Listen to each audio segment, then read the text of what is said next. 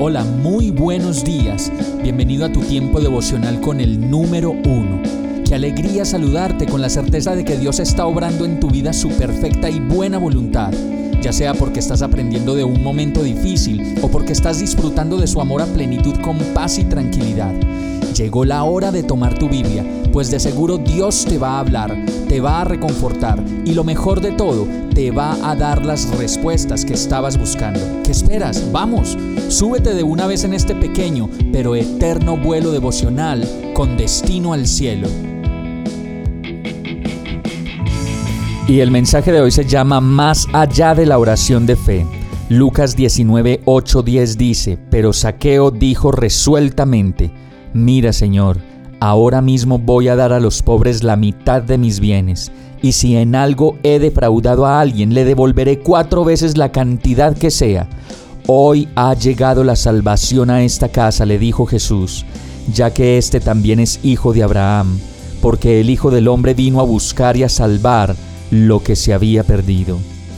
Y hay tantas maneras en que la salvación puede llegar a nuestras vidas que a veces pensamos que solo con hacer la oración de fe y con repetir de dientes para afuera que recibimos al Señor, con eso es suficiente para recibir la salvación pero se trata en nuestra vida de ir más allá de lo que la emoción a veces nos pone a hacer.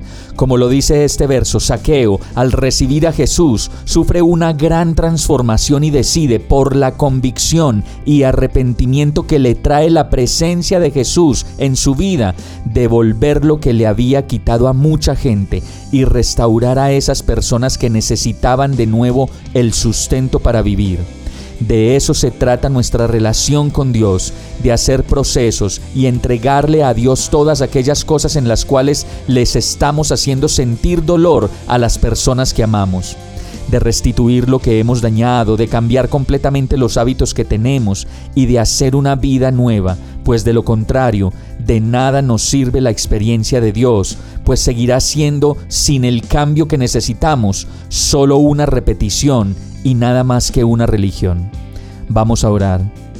Señor, gracias porque tú has venido a buscar lo que se había perdido y yo soy uno de ellos. Cámbiame, completamente cámbiame, ayúdame a restaurar aquellas cosas que aún no he restaurado y a recomponer todas las cosas de mi vida que una vez más me parten el corazón y me hacen doler y me hacen sufrir y hago sufrir a los demás. Te necesito, ven a mi vida, yo te lo pido, en el nombre de Jesús. Amén. Hemos llegado al final de este tiempo con el número uno. No te detengas, sigue meditando durante todo tu día en Dios, descansa en Él, suelta los remos y déjate llevar por el viento suave y apacible de su Santo Espíritu. Solo compártelo con quien lo necesite y ames Hoy, de la mano de Dios, todo será un gran día. Para más información visita nuestra página www.iglesiabierta.com o llámanos al 313-334-0116. Oramos y rogamos para que cada día te enamores más de Dios y para que no pares de pasar todo tu tiempo con el número uno